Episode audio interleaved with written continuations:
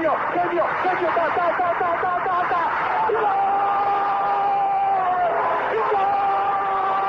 Dennis Bergkamp, Dennis Bergkamp, Dennis Bergkamp neemt de bal aan. Dennis Bergkamp, Dennis Bergkamp, Dennis Bergkamp, Dennis Bergkamp, Dennis Bergkamp. Posse de bola para Portugal, vai Éder, vai Éder, vai Éder, vai Éder, chuta, chuta, chuta!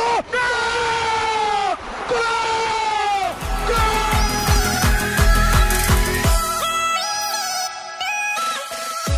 Olá pessoal, bem-vindos a Bola ao Meio, podcast que aborda os temas do momento, sem fintas, mas com muitos golos. Boas malta, bem-vindos a mais um episódio de Bola ao Meio. Eu sou o André Cruz e hoje temos aqui um episódio um pouquinho diferente. Eh, não, não nos vamos focar apenas num tema só e vamos dividir em quatro grandes temas, passando pelo, pelo sorteio da- do play-off da Liga dos Campeões, que calhou a equipa grega do PAOK ao Benfica. Eh, Vamos também analisar a situação do Vitória Futebol Clube, que desceu ao Campeonato de Portugal. Então vamos também falar das convocatórias das seleções nacionais, tanto a seleção principal como a seleção de sub-21, e ainda também teremos, claro, uma análise ao caso Messi que tem ecoado na imprensa desportiva. E para me ajudar, tenho comigo, pela primeira vez comigo, o Flávio Souza, mas que também já tem participado no, no Bola ao Meio. Flávio, bem-vindo. Obrigado, André. É um prazer, é um gosto estar aqui contigo. E Flávio, podemos começar mesmo pela, pelo sorteio do Playoff da Champions. Calhou uma equipa treinada por um português ao, ao Benfica, o PAOK. Eh, O que é que nos tens a dizer sobre este sorteio? Olha, André, eh, neste sorteio há aspectos positivos e negativos a destacar eh, para a equipa portuguesa. Em relação aos positivos, nunca participou nesta fase de grupos de edição da Champions, somente acho que participou duas vezes, mas na, na antiga taça dos campeões europeus. Um, jogará na Grécia no mítico Estádio Tumba, mas sem a presença dos fervorosos adeptos do palco de Salónica, eh, que tornam um ambiente um verdadeiro inferno. E é um adversário com plantel eh, mais limitado em opções e qualidade, até comparativamente com o, o Sport Lisboa e Benfica. Eh, Como, como destaques negativos, o, o adversário está num ritmo competitivo um bocadinho superior, aliás, já passou uma exigen- um exigente jogo de playoff contra o Besiktas, e, e, é, e o facto de ser treinado pelo português Abel Ferreira, um, que certamente estará a par do, do- e conhece muito bem o contexto português, as equipas portuguesas, e esta equipa do, do, do Benfica não será a exceção. Apesar do Benfica de JJ ainda ser um bocadinho uma incógnita, porque ainda está a ser preparada, ainda está a ser montada, mas, mas é sempre importante para um treinador conhecer o, o contexto da equipa eh, contra quem vai jogar, até para montar a, a estratégia. Um, falando aqui um bocadinho do PAOK, um, joga um, a atacar num 3-4-3, a defender, j- prefere jogar num 3-5-2. Há alguma falta de criatividade técnica individual, que é disfarçada com uma enorme agressividade defensiva e ofensiva um, e uma forte organização de jogo. É uma equipa equilibrada a defender, eh, não se disposicionando muito e, e jogando sempre numa pressão média-baixa e faz, eh, sobretudo, a sua organização defensiva e saídas rápidas em contra-ataque, os, os seus pontos-chave. em organização defensiva, eu destacava eh, o facto de não darem muito espaço muitos espaços atrás, eh, são rigorosos no posicionamento e nas marcações, eh, e a destacar nos contragolpes, eh, recuperam eh, a bola e rapidamente lançam passos em profundidade para os seus tr- três homens da frente, que é o Tsiolis, o Pelcas e o Akpom. Um, combinam muito rápido entre si, uh, têm muita mobilidade na frente de ataque, fazem bastantes trocas posicionais uh, até chegar às zonas de finalização. Uh, isto tudo em processos muito simples e eficazes. Um, precisam de poucas oportunidades para fazer golo e a prova disso é o jogo contra o Besiktas, em que fazem três golos em apenas quatro oportunidades que, que tiveram a dispor nos primeiros 30 minutos de jogo. Exatamente, e te- falaste aí dos três homens da frente, o Pelcas, o Tsiolis e também o Akpom, são talvez as três principais referências desta equipa. Sim, uh, sem dúvida. O Akpom é, é um jogador que até teve no Arsenal, acho que era das, uh, que até era das camadas jovens do Arsenal, teve vários empréstimos, a ver até que, até que ponto chegava a sua evolução, se era jogador para chegar ao, ao, à primeira equipa do Arsenal ou não. A verdade é que, que é, tem algumas limitações para chegar à principal equipa do Arsenal, mas neste contexto de, do PAOK é um jogador bastante interessante, é rápido, é forte fisicamente, é, é, é ganha muitos duelos em bolas divididas. O Tziolis é, é o jogador revelação, uh, que vai ser o jogador revelação deste campeonato, ainda é bastante novo, jogo tem 19 anos de idade um, tem uma boa capacidade de finalização. E também destacava aqui uh, o Pelcas que passou no, no Vitória de Setúbal. E, e, também destacava aqui o central, o, o Michai Lidis, que é um central canhoto de 20 anos, também uh, bastante interessante. E, com, e, por culpa das questões pandémicas o jogo vai ser só uma mão e vai ser em casa, em casa dos gregos. O Benfica jogou lá uh, por três vezes, a última das quais até foi com o Rui Vitória e também para o playoff da, da Champions, e o Benfica ganhou 4-1, mas eu penso que não foi um jogo assim tão bem conseguido. E eu tive também a ver o, o histórico de, do Abel contra o Benfica, que é de facto negativo, nunca ganhou em cinco jogos, mas contra o Jorge Jesus acabou por ganhar dois, empatou um e perdeu outro. Podemos ter aqui também um duelo aceso e até que ponto é que o, o facto do jogo ser só uma mão não pode ser prejudicial para o Benfica? é, é, torna um jogo muito imprevisível e muito perigoso. Uh, porque principalmente para a equipa que, que, que, mais argumentos tem, que neste caso é o Benfica. Imagina isto, uh, que no jogo há uma expulsão, por, por, eh, falaste muito bem no tempo do Rui Vitória, que o Benfica foi jogar a Salónica e houve uma expulsão até do Ruben Dias que condicionou bastante esse jogo. Uh, imagina que, que, o jogo até está 0-0, há uma expulsão, isso vai condicionar muito o jogo do Benfica e pode trazer problemas. É, é, é muito perigoso ser jogado só uma mão, na minha opinião. E estamos aqui também a falar da equipa do PAOC, também podemos falar um pouco da equipa do Benfica. Nós estamos a duas semanas do, do jogo. Em que ponto é que achas que está esta equipa? Fala-se muito que o Jorge Jesus ainda quer uns cinco reforços ali mais para o ataque. Como é que achas que está esta equipa do Benfica a cerca de duas semanas deste jogo? Olha, André, um, pelo que temos, temos assistido, um, só nos foi possível ver mesmo um jogo, não é? Uh, que foi este jogo, o último jogo de ontem contra o. Um, uh, uh, foi contra o. Bournemouth. Bournemouth, exatamente, peço desculpa. Uh, foi o único jogo que foi possível ver. Já se, via, já se via algumas dinâmicas interessantes, um bocadinho o que o Jorge Jesus vai querer eh, eh, montar nesta equipa, que é uma pressão alta, uma pressão agressiva sobre o portador da bola, a, a roubar muitas bolas no terreno adversário. Já se nota ali movimentações bastante interessantes, mais remates de longe, que houve o Benfica fazer poucos golos de, de, de remates de fora da área, que nomeadamente o ano passado e este ano, na pré-época, acho que já são sete golos que leva de, de remates de longe, salvo o erro. Uh, ainda ontem uh, o, o, o Tarabt e o próprio Sublinha fazem golo de, de fora da área.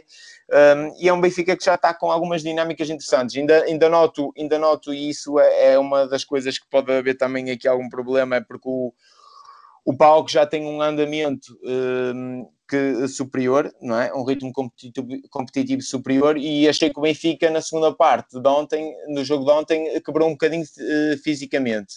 Uh, isto daqui a 15 dias já tem que estar a, a, a trabalhar bem, não é? A carburar bem. Claro, também pelo que temos podido, aquilo que temos tido acesso e o que temos podido ler, estas semanas têm sido muito intensas. Para terminar, vou-te fazer aquela pergunta ratoeira sempre, que é se o Benfica é favorito. É, para mim é, claramente, é favorita a passar esta eliminatória, sim. É, é, se porque... analisarmos a qualidade de ambos os plantéis, tem muito mais argumentos e tem a obrigação de, de, de, passar, sim. Sim, até porque tendo em conta o investimento que vai ser feito, caso não passasse, iria ser um golpe muito duro. Sim, e, e o investimento feito e, e o, o, que sai da própria comunicação do clube é, é que este ano há um investimento para uh, fazer boa figura nas competições europeias, nomeadamente na Liga dos Campeões. Até o próprio Jorge Jesus mencionou isso. Exatamente. Acho que podemos fechar também aqui o capítulo do, do Benfica, mas continuamos no futebol português com uma equipa, um, também um histórico do futebol português que, que infelizmente na, nos últimos dias desceu, uh, desceu dos campeonatos profissionais, desceu ao Campeonato de Portugal por não cumprir os requisitos necessários da, inscrição nos campeonatos profissionais, que foi o Vitória Futebol Clube, ou Vitória de Setúbal, se preferirem. Também hoje o Vitória comunicou que, que retirou o Sub-23 da Liga Revelação e inscreveu a equipa na segunda divisão distrital de Setúbal, como forma também de trampolim de, de alguns jogadores para a equipa, para a equipa sénior. Uh, Flávio, não é bom vermos um clube tão histórico cair, cair nesta situação? Uh, não, André. Uh, só de recordar que o Vitória de Setúbal uh, tem um, um, museu recheado de troféus. A grande parte deles taças de Portugal, a taça da Liga que muito, muito pouco clube tem. não gosto muito de falar destes assuntos, por não ser jurista e gostar mais de falar do que mais percebo, que é, que é de futebol. contudo, e do ponto de vista do futebol, este sai uma vez muito maltratado de toda esta confusão um, as pessoas não param um bocadinho para pensar uh, um pouco nisto e, e ver que, um, que, o que dá mística ao campeonato português é a sua história e as, as, suas tradições. E esta, esta história e tradições e mística é muito feita de clubes, não só dos grandes Porto, Benfica, Sporting e, e também do Braga, mas também de, de, equipas como o Vitória de Setúbal, como o próprio Vitória de Guimarães, o Braga, o Belenenses, o Boa Vista são clubes que fazem falta ao campeonato português. O que está a acontecer é que, devido às gestões diretivas danosas, os clubes com, com enorme historial vão desaparecendo aos poucos e poucos. E posso-te dar alguns exemplos como, como o Salgueiros, como o Leiria, o Alberca, Campo Mairense, Beira-Mar. Agora também aparece outro lote que, que, que, mais recente, como o Aves, o, agora é o Setúbal e o Belenenses, com este diferendo que tem entre SAD Clube, também num perspectivo que venha daí algo de bom. Um, há que começar a refletir muito bem nisto uh, e a pensar qual é o, o caminho a seguir. Um, agora o Vitória Sadino uh, vê-se numa, numa enorme encruzilhada, uh, ou recorre aos tribunais civis, tentando ter razão e esperar um bocadinho o, o que aconteceu uh, ao Gil Vicente e ao Boa Vista, sendo-lhe dada a razão mais tarde e os repescando onde tiverem e, e trazendo-os novamente para a primeira divisão, ou então aceita este castigo, deixa-se cair nos escalões mais baixos do futebol português para tentar reerguer-se, e isso passa também muito para, como tu falaste, que eles já estão a, a ponderar pôr o sub-23 na segunda divisão de Setúbal, distrital de Setúbal. Eh, passa também um bocadinho por aí, se calhar, que é, é recomeçar nos distritais, não participando no CNS, eh, extinguindo a SAD e devolver o, o clube aos adeptos, que esses é que fazem ao futebol.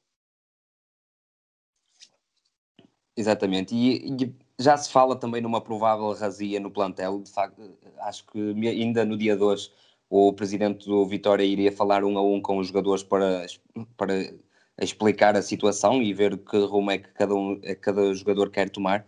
Acreditas que pode haver uma razia no plantel? Fala-se também que, que os capitães José Semedo e o Zequinha podem ficar no clube, mesmo também por causa da ligação sentimental que sentem. É mesmo isso, André. Eu acho que quem realmente amar o clube uh, dos jogadores, que deve haver ali jogadores com um sentimento muito forte, porque é um clube que, que, que abriga bem os jogadores, que, que lhes dá, dá-lhes tudo. Uh, há ali jogadores que se calhar sim, que, que, que vão sentir uh, esse valor sentimental acima de tudo e vão continuar no clube, vão permanecer no clube. Agora há, há jogadores que, que ainda têm alguma margem de progressão, ainda querem fazer do futebol uh, ter mais alguma coisa de futebol e esses vão também aproveitar-se do facto de haver outros clubes que, que vão ver neles qualidade e vão, vão repescá-los ao Setúbal. Isto é, é, negócio, não é? Isto é futebol. Claro.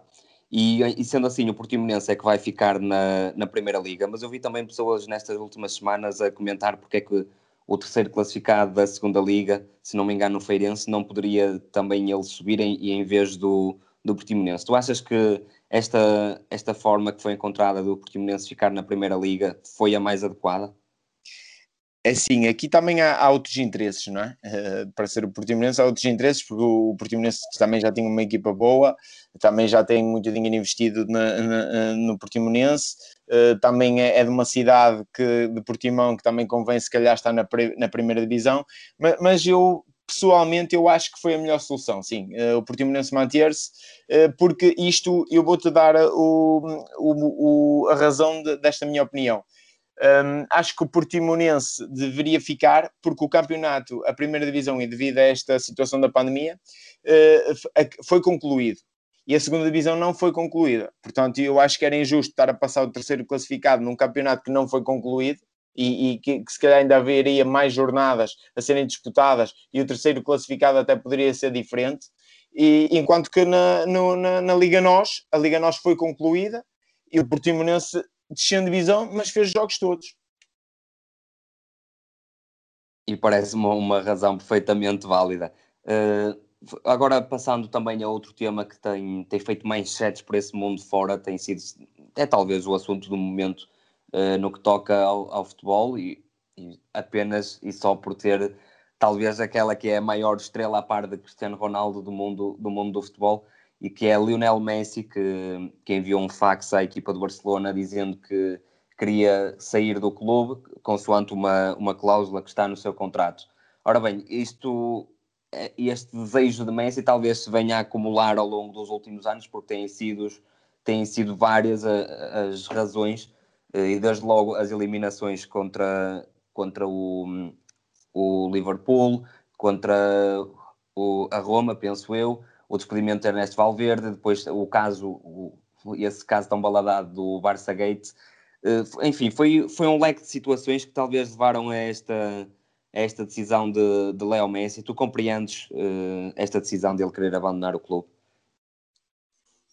É assim, um, acho que, que a decisão do, do Messi uh, também eh, foi um bocadinho ele aproveitar esta crise diretiva para os 33 anos de idade dar um novo rumo à carreira, que já se falava há, há duas épocas para cá acho que assim que, que ele está a aproveitar também um bocadinho esta situação toda para, para, para, para dar um novo rumo à carreira e, e numa idade até que, que, que foi uh, que o Ronaldo teve quando quis sair do Real Madrid.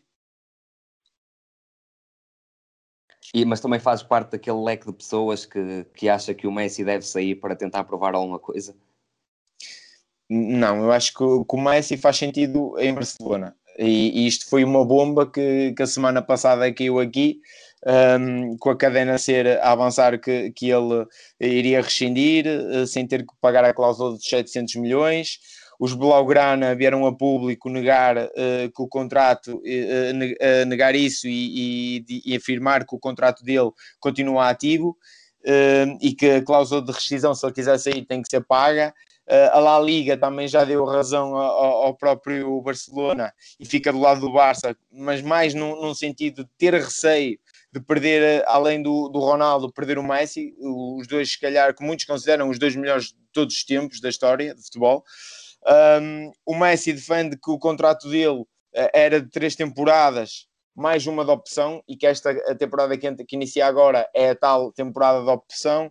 O Barça defende que não, que são, que são quatro anos, que não há nenhuma, nenhum ano opcional. Bem, está aqui montado um imbróglio do tamanho do mundo. O que é certo é que ele não apareceu no, no, no, no treino de testes físicos e, e, do teste de jogo Covid, que é, que é obrigatório serem feitos para poder treinar, mas eu acho que este diferendo todo até começa com a contratação de Coman.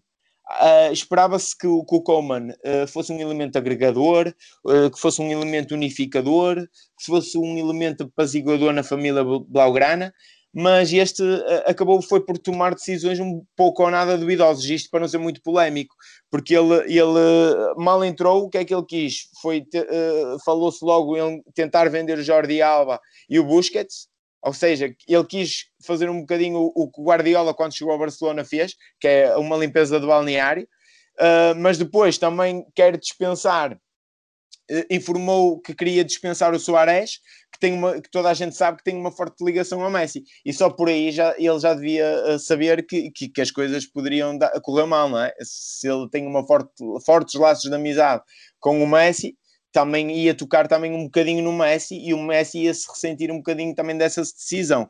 E eu aqui também reforçava um bocadinho e queria pegar um bocadinho nas palavras do que o Pellegrini, o treinador do Betis, falou, uh, julgo que até foi ao, ao, ao jornal A Marca, um, que não se diz por telefone a um jogador que está dispensado. Isso tem que ser algo a dizer cara a cara. E o que o Coman fez foi, através de uma chamada, a informar o Soares que já não contava com ele.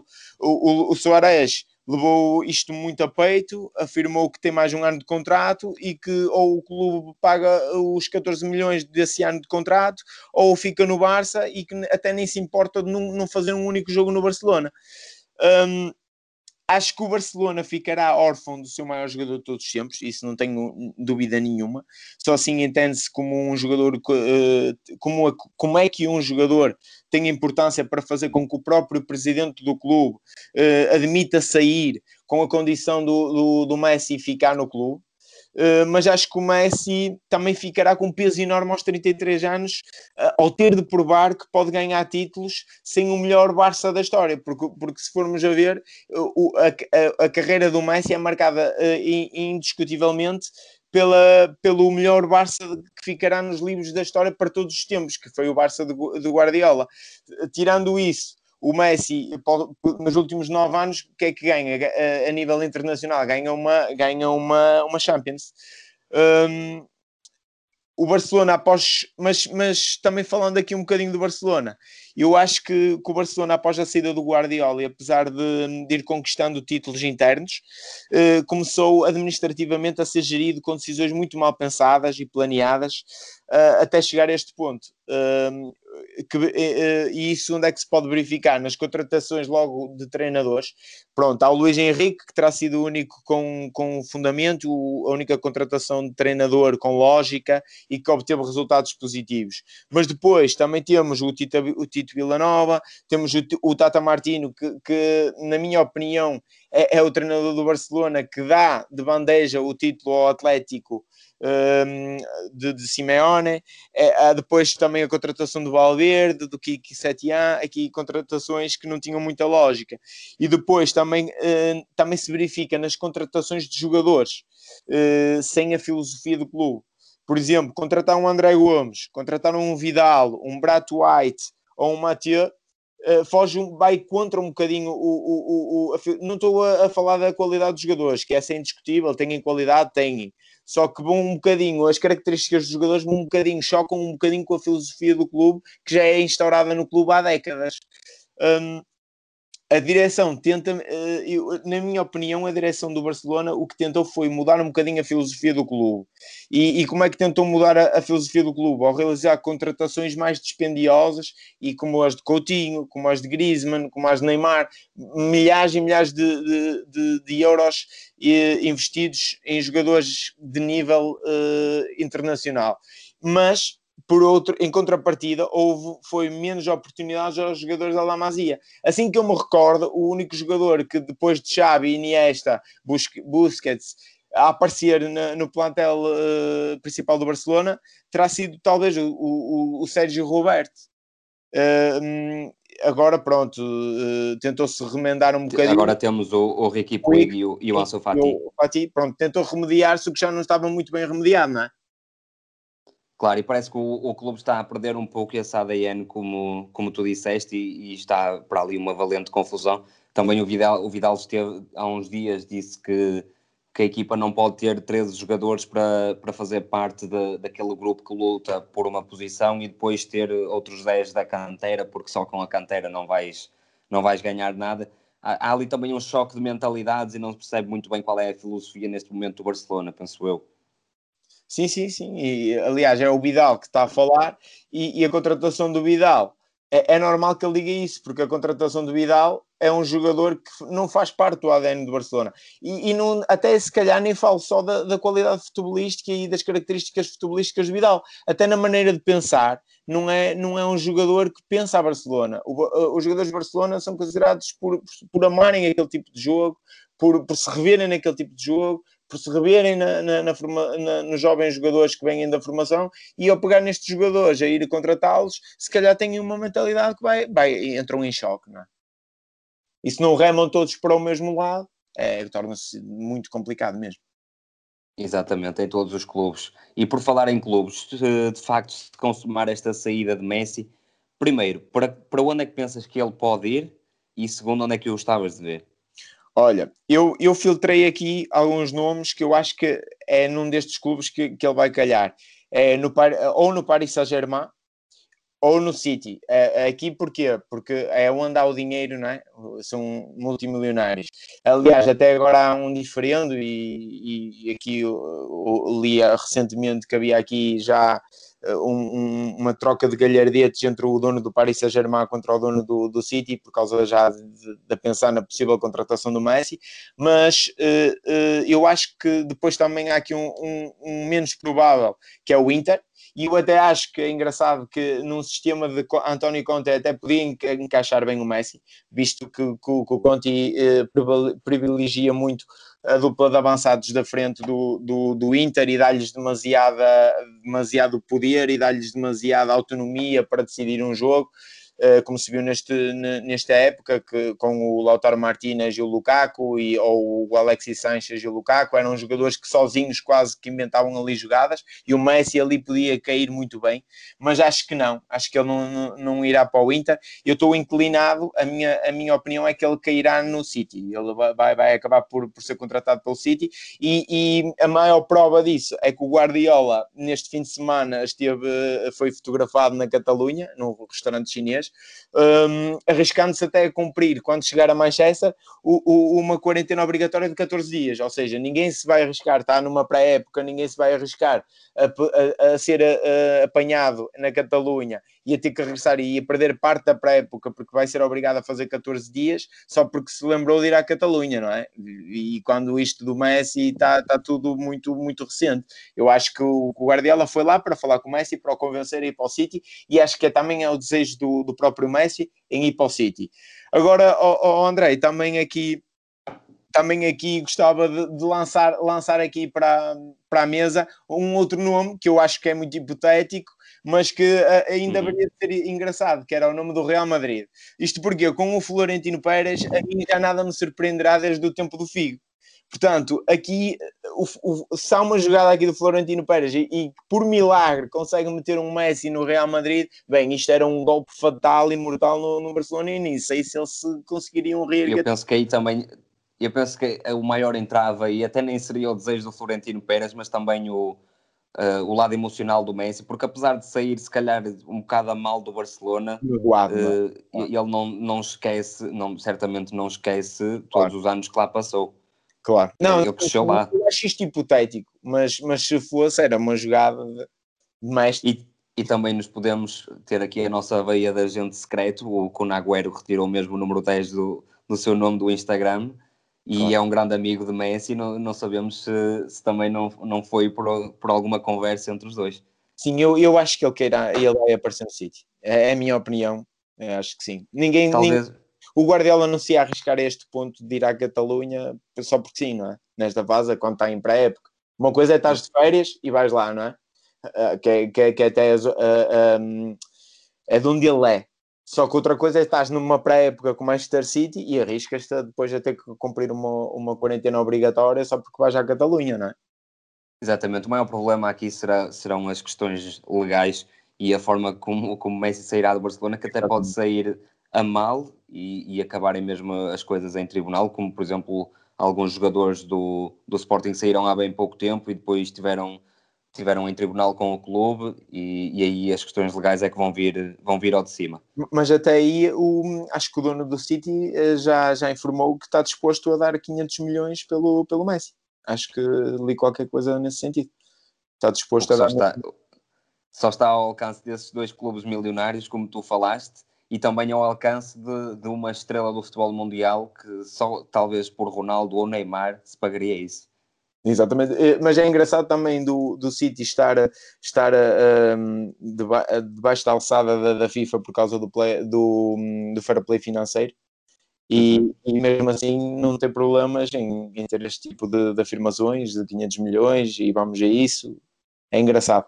Também sabemos o, o poder que estas equipas têm. É verdade.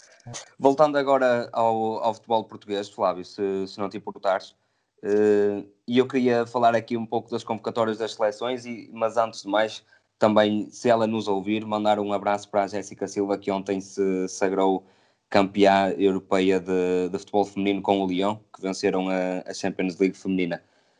Passando agora então para, para a convocatória da, da seleção A, Flávio, Nós tivemos até os dois aqui a ver, a ver os clubes, as equipas com quem, as seleções com quem Portugal vai, vai jogar. Tivemos também a ver aqui algumas das novidades da convocatória. Uh, Flávio, isto é uma convocatória com alguns nomes fortes já de Fernando Santos, nomes que já trabalharam com ele, mas temos aqui também algumas novidades. Sim, o, o Fernando Santos uh, do Campeonato Português para estes jogos com a Croácia e com a Suécia apenas convocou quatro jogadores, uh, que foi o, o Pepe, o Danilo e o Sérgio Oliveira do, do Futebol Clube do Porto e o Ruben Dias do, do Benfica. Um, apesar de achar que, que também isto é um bocadinho uh, uh, tendo em consideração por parte do selecionador nacional a participação do Benfica nos playoffs de acesso à Champions e, e quis poupar também alguns jogadores como, como o Pizzi, como o Rafa desta convocatória, porque depois fica muito apertado para, para poder montar a, a, equipa para, para esse playoff. E é importante uh, também Portugal ter mais uma equipa na, na Liga dos Campeões do próximo, do próximo ano. Um, contudo, não deixa de serem números preocupantes, pois, pois há jogadores com qualidade na, na, na Liga NOS que poderiam, que poderiam também fazer parte uh, também da seleção. E falem concretamente, por exemplo, do Paulinho, dos casos do Paulinho e do Ricardo Horta, poderiam perfeitamente enquadrar esta convocatória. O Paulinho até acho que daria à seleção algo que penso que não, que não terá e poderia ser bastante útil. Eh, é um avançado que, podendo jogar sozinho na frente, pode também jogar atrás de um, de um avançado mais fixo, como poderia ser, por exemplo, o Ronaldo, num 4-4-2 losango que o, que o Fernando Santos também gosta de, de utilizar, fazendo mais uma ligação de meio campo-ataque era um jogador a, a, ter em conta e podia ter aqui uma oportunidade e não a teve. Também uh, queria realçar a ausência de jogadores de Sporting na seleção A, uh, e isto só pode ser entendido, e mais para a frente, se cá também vamos falar disso, uh, entendida pela aposta em jogadores da formação. O Sporting está a apostar claramente em jogadores da formação, e podia-te realçar algumas novidades, por exemplo, a estreia do Trincão, que foi um prémio à grande época realizada em Braga e que originou a ida para Barcelona. Uh, contudo, uh, acho que é uma presença que pode não ser uh, mais assídua na seleção A, e isto vai depender muito da campanha que ele terá ou não no Barcelona. o, que, o que não será fácil, pois ainda vai ter que ter um tempo de adaptação a um contexto de um clube como o Barcelona. À estreia do Domingos Duarte do Granada, uh, aproveitou e muito bem a ausência do Ruben Semedo, que, que testou e deu positivo ao Covid. Um, e isto muito de encontro a, a, a, devido à idade dos veteranos da seleção uh, no centro da defesa, como o Pepe e o José Fonte, que é um setor que, que carece de ser rejuvenescido e ele faz parte de um lote interessante que, que, que tem essa intenção de, de dar mais mais uh, longevidade a essa posição, uh, num lote também que pode, podemos incluir o próprio Ruben Cimento, como eu falei, o Ferro, o Eduardo Quaresma, no futuro o Diogo Leite, o Queiroz, Diogo Queiroz. Depois também realça aqui um bocadinho a estreia do Rui Silva, que também deu nas vistas numa grande época pelo Granada, em Espanha, e chega aos 26 anos à seleção. Aqui a baliza, para mim, já é um assunto fechado, já tem dono, é o Rui Patrício, um, já tem um, um, um, suplente à altura, que é o António Lopes, que é uma alternativa mais que válida, só que o Fernando Santos também já está à procura uh, para o Euro de um terceiro guarda-redes, e poderá ser aqui uh, uma, uma aposta interessante, este Rui Silva. Depois também queria queria saudar o regresso do André Gomes um, após, após, aquela gravíssima lesão, um, uma arrepiante lesão que, que, teve pelo Everton, vinha a fazer uma grande Premier League. Um, pode dar ao meio-campo da seleção maior agressividade, maior força, hum, não descurando a, a qualidade técnica que tem. Um pouco também o, o Renato Sanches, que também faz parte desta convocatória, poderá também dar à posição 8 da, da seleção portuguesa. Um, também reforçar a, continuidade da aposta e integração do Diogo Jota, uh, que, dada as suas características de aceleração, aceleração com bola e polivalência na frente de ataque, visto que também pode jogar tanto a extremo ou a segundo avançado, fazem todo o sentido. Um, ainda para mais, após a excelente uh, pré-época que ele fez no, no, no Wolves. Exatamente, estavas a falar aí de, de bons nomes. Uh, falaste também da ausência de Pizzi e de Rafa, se calhar a ausência de Pizzi é mais marcante, e também de dois jogadores do Braga, o Paulinho e o Ricardo Horta. Uh, o Fernando Santos tinha dito no dia ou no dia anterior a esta, a esta convocatória que ia levar homens que já tinham trabalhado consigo e, e algo, uma ou outra exceção. Achas que se deveu meramente a isso, estas ausências do, do Ricardo Horta e do Paulinho? Sim, eu, eu acredito que sim. Uh, agora, um, pronto, se eles estivessem se calhar num contexto de uma equipa Benfica, Porto ou Sporting, acho que também se calhar mais, mais, já tinham ido mais vezes à seleção e já tinham trabalhado mais vezes com ele. Acho que, uh, apesar do Braga estar a fazer uma excelente campanha, a evoluir a todos os níveis, acho que o, o nome também ainda pesa um bocadinho na, nas convocatórias da seleção. E o selecionador não é indiferente a isso e tem um bocado, uma certa preocupação um, em que sejam atletas que já, que já estejam num patamar de competitividade de um grande. Exatamente, e, e falaste da questão do rejuvenescimento ali no, no miolo da defesa, também falaste da, nos bons guarda-redes que têm aparecido. Eh, em que ponto é que achas que está esta, esta geração da, da seleção nacional lá? Temos bons jogadores para todas as posições, há algumas que talvez ainda precisassem de algum reforço? Eu acho que temos uh, muito boas e bastantes opções para, para, para, para a seleção A.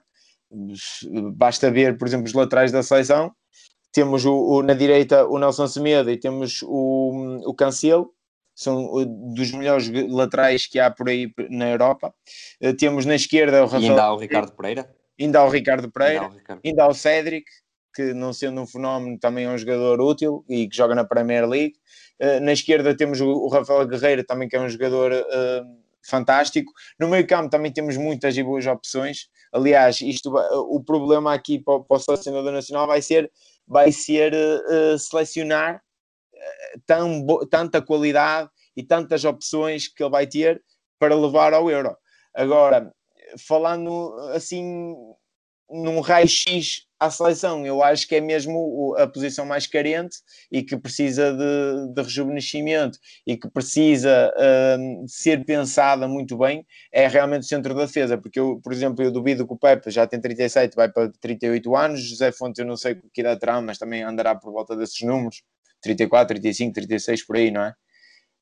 E são jogadores... São sim, sim, julgo são, são jogadores já, já pronto, muito veteranos e que nós temos que, que, que estar ali a ter alternativas à altura, porque pessoalmente eu acho que, que, que o Pep ainda está, ainda tem, fez o ano passado ainda uma grande época pelo Futebol Clube do Porto, mas já se notou bastante um grande número de lesões ao longo da época. Eu não sei até, até que ponto o Pepe, se volta a fazer uma época com bastantes jogos no Porto, se vai conseguir não ter lesões no final da época para ir uh, uh, numa grande forma física ao, ao Euro. E, e, como digo, o Pepe também falou no José Fonte, não é? Uhum. E estamos a falar aqui da, da seleção principal e, e de possíveis soluções para o futuro. E enquanto a seleção principal jogará para a Liga das Nações, a equipa de sub-21 vai tentar o apuramento para o Campeonato da Europa, eh, em jogos contra o Chipre e a Bielorrússia. Uh, aqui uh, penso que a principal novidade que tu querias destacar era a quantidade de jogadores do Sporting que faz parte deste leque. Sim, e que falámos já um bocadinho. A ausência da, da, da convocatória de jogadores da seleção A do Sporting na convocatória da seleção A uh, reflete-se na aposta na, uh, na convocatória das, do Sub-21, ou seja, há uma aposta clara de Ruben Amorim e, e do Sporting na formação e leva na convocatória de Sub-21 sete jogadores so, e, e, a maior parte deles fazendo parte do plantel principal do Sporting, que é o Eduardo Quaresma, é o, agora o Joelson, o Nuno Mendes, o Max, o Daniel Bragança, o Pedro Gonçalves, que foi agora contratado ao Famalicão, e o Pedro Mendes. Ou seja, aqui que não foram parte mesmo do plantel principal do Sporting. Talvez o, o Joelson, não sei se fará parte ou não do plantel principal, e o Pedro Mendes, que, que, que poderá andar entre plantel principal e, e a equipa B. O, todo o resto vai, vai, vai ser, vão ser soluções para o Ruben Amorim. Uh, e tem-se falado muito também na, nas gerações de Euro, nomeadamente as camadas jovens têm conquistado alguns títulos internacionais para, para o país. Uh, achas que mantivemos a qualidade nesta, nesta convocatória? Sim, sim, sim. É uma convocatória com muita qualidade, com vários jogadores que se destacam como o Florentino, uh, como o Pedro, como o Pedro Gonçalves, como o Vítor Ferreira a meio campo, o próprio Jedson, uh, que sendo um médio centro também tem tido minutos no Tottenham de Mourinho como lateral, uh, também está presente o, o Pedro Neto, que, que, é um desequilibrador nato nos corredores, tal como o Jota do Benfica, que também tem muita qualidade. Na baliza estão dois bons jogadores, de altíssimo nível, bom para mim ser dois guarda-redes de altíssimo nível, não tenho dúvidas era, nenhuma. Era uma questão que eu te queria colocar entre o Diego Costa e o Max, uh, quem deveria jogar neste momento? Oh, oh, André, são dois jogadores muito bons, eh, de grande qualidade. Eu acho que agora eh, isto vai ser um problema para o futuro, até para a seleção A, eu acho. Mas acho que agora o titular é, é o Max, porque tem tido minutos, fez uma época no Sporting a nível sénior, não é? Na, uhum. principal equipa do Sporting, e o Diogo uh, teve um bocadinho um, tapado pelo, pelo Marquezine. Uh, mas eu neste momento acho que é o Max o titular porque já tem um ritmo competitivo e outro andamento que o Diogo neste momento infelizmente não tem. Uh, mas, mas são dois jogadores, dois, vão ser dois guarda-redes top nessa posição e para o futuro da seleção A. Sim, e é bom ver também que a maioria destes nomes são nomes com, uh, com, com já muitos jogos nas pernas, muitos jogos a nível, a nível sénior. Temos, e temos também aqui vários jogadores que, que jogam fora e que vêm também adicionar alguma, alguma qualidade. Uh, tivemos também as lesões que tu já, já falaste do, do Rafael Leão e do Humor em Baló. Uh, não achas, eu acho que, olhando aqui para os avançados termos atuais, acho que se calhar serão ausências de peso, porque dão coisas que se calhar os outros não dão. O Rafael Leão, porque tem tido já muitos jogos e, e se consolida como um, um, dos próximos grandes avançados a nível europeu. E o Umar Embaló, vimos ainda na Youth League que é um, é, era talvez o jogador mais desequilibrador que podia jogar nesta equipa. Sim, e, e, são substituídos por dois jogadores que têm potencial, mas que ainda não estão nesse nível. Que, por exemplo, o Pedro Mendes não está no nível do Rafael Leão, e acho que mesmo o Nuno Santos, feito uma boa época, também uh, poderá estar num nível idêntico ao, ao, ao Mar Embaló, mas o Embaló é mais imprevisível, como tu falaste, e tecnicamente, num para um, é mais dotado. Uhum. E o João Mário e o Joelson também entregaram agora a lista, mas têm tido muito poucos minutos na, na equipa A, embora seja bom sempre também ganharem rotinas de, de seleção sub-21 e, e irem se adaptando a este contexto. E o próprio mas... Pode também dar essa imprevisibilidade que o, que o Rui Jorge falou, uh, uhum. que, o Embaló não, não, que o Embaló tinha e que deixou de fazer parte dos convocados, o Joelson pode dar um bocadinho essa imprevisibilidade. Exatamente. E Acho que também podemos ver aqui a, a prova de, da qualidade na formação portuguesa. Tivemos também a equipa do Benfica na final da, da Youth League pela terceira vez, eh, não consecutiva, mas pela terceira vez desde que a prova foi, foi criada. É um selo de qualidade que se passa aqui à formação em Portugal. É, sem dúvida nenhuma.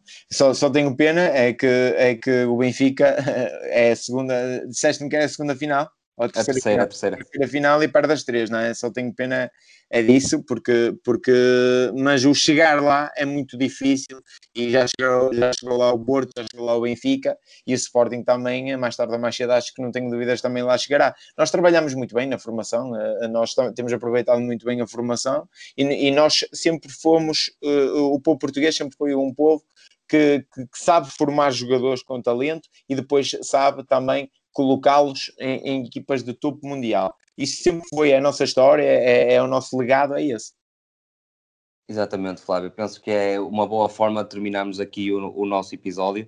Uh, obrigado mais uma vez por ter estado aqui. Foi de facto muito bom ter, ter conversado contigo ao longo destes minutos.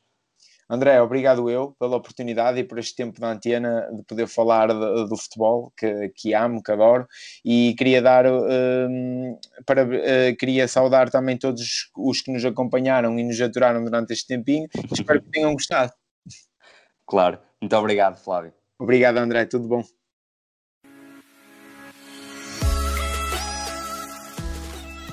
Obrigado por nos terem seguido em mais um episódio.